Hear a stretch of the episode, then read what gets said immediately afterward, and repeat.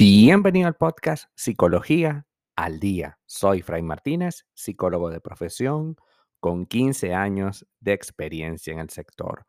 Como pudiste ver en el título de este episodio, hoy vamos a hablar un poco acerca de miedo a la intimidad. Y no estamos hablando de miedo a tener relaciones sexuales, sino miedo a conectarme emocionalmente con mi pareja a nivel íntimo, miedo a comprometerme, porque tengo un montón de vacíos y de desconfianza. Cuando amamos a alguien que no se dejaba amar, nos resulta muy complicado. Iniciar una relación con una persona que tiene miedo a la intimidad es sin duda una tarea cuesta arriba es no poder conectar de alguna manera auténtica con esa persona, porque de alguna forma está evadiendo su parte de esta historia. Es querer abrazarlo, querer contenerlo con nuestro ser y esta persona siempre escapa. Es no estar seguro de si nos ama de verdad, vivir con la duda constantemente porque sus acciones siempre son disfuncionales. Es importante que tengamos eh, algo de miedo al iniciar un proyecto de pareja. Sí, porque ese miedo te va a permitir ubicar las condiciones óptimas para que esta relación se pueda desenvolver. De eso no hay duda. La gran diferencia será que nosotros podamos aprender a lidiar con esas diferencias. Sin embargo, cuando una persona tiene miedo a la intimidad, es porque sufre de algo llamado autosabotaje relacional.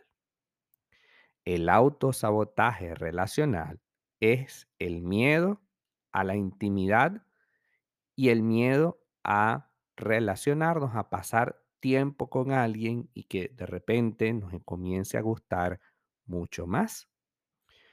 Todos sabemos que el miedo es una emoción que paraliza. Aquí en este podcast hemos hablado que el miedo es en esencia algo que ignoro, algo que no conozco. En el caso de las personas con miedo a la intimidad, la amenaza es precisamente la relación. Hay un temor que generalmente es muy angustiante hacia el acercamiento, hacia la conexión emocional, hacia el mostrarse vulnerable, hacia el revelarse cosas al otro, hacia los pensamientos y emociones que podemos llegar a sentir. La persona no siempre comparte con su pareja lo que piensa u opina. Esto hace que tome decisiones por su cuenta sin hablar jamás con el ser amado. Bueno, yo ya hice tal cosa pero ¿por qué no me dijiste? Bueno, yo ya lo hice. no habla de sus sentimientos y al hacerlo se percibe como una amenaza. Detesta mostrarse vulnerable porque quien teme a la intimidad lo ve como una debilidad. Y, por supuesto, trata de evitarlo a toda costa y por eso tú te sientes incómoda o incómodo. Sin duda que estar con alguien así representa un enorme desafío que hoy tenemos que trabajar para poder solventar. Entender que esta situación, por más incómoda que parezca en apariencia, la realidad es que nosotros necesitamos tomar decisiones al respecto, porque no podemos estar con alguien que tenga este miedo a la intimidad, miedo a compartir cosas con nosotros, porque al final de eso se tratan las relaciones de pareja intimar. Son relaciones íntimas en el que volcamos aquello que no podemos volcar con otras personas, con amigos o familiares, por ejemplo. Si esta persona tiene miedo a eso tan extraordinario y maravilloso que es la relación de pareja, entonces ¿para qué estamos con él o con ella? Si está huyendo, si no sabemos nunca si nos quiere o no, ¿para qué continuamos con una relación de pareja bajo esas características? Es imprescindible porque si no estaremos como detrás de la otra persona siempre.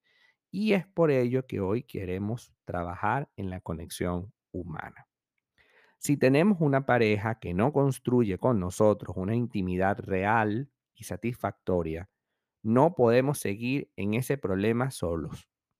Tenemos que construir juntos una decisión o una serie de decisiones que comiencen a revelar lo que realmente la relación nos puede ofrecer.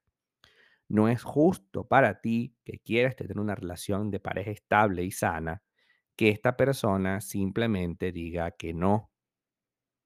Necesitamos, más allá del no, algo más. Y ese algo más generalmente va a ser la capacidad que tengamos para definir esta relación. No es justo para ti, nuevamente te comento, que estemos constantemente incómodos porque la relación no se toma en cuenta.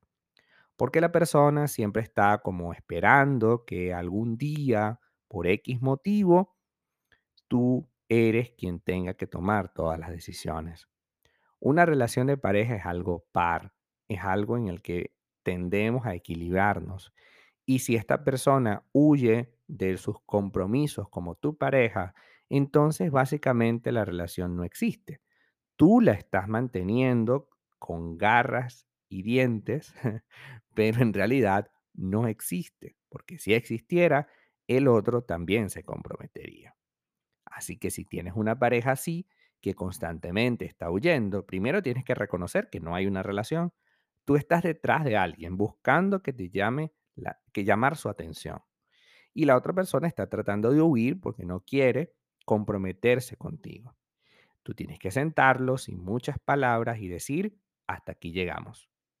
Yo necesito que tú trabajes sobre este tema y si no lo haces, pues bueno, simplemente daré por terminado nuestro proyecto de pareja, puesto que yo no puedo solo estar allí tratando de crear algo que no está existiendo. Hasta acá nuestro episodio del día de hoy. Muchísimas gracias por quedarte aquí hasta el final. Si deseas saber más sobre mi contenido, www.fraymartinez.com. Para consultas online, www.fraymartinez.com y también sígueme en mi Instagram, arroba fraymartinez20. Muchísimas gracias y hasta el próximo episodio.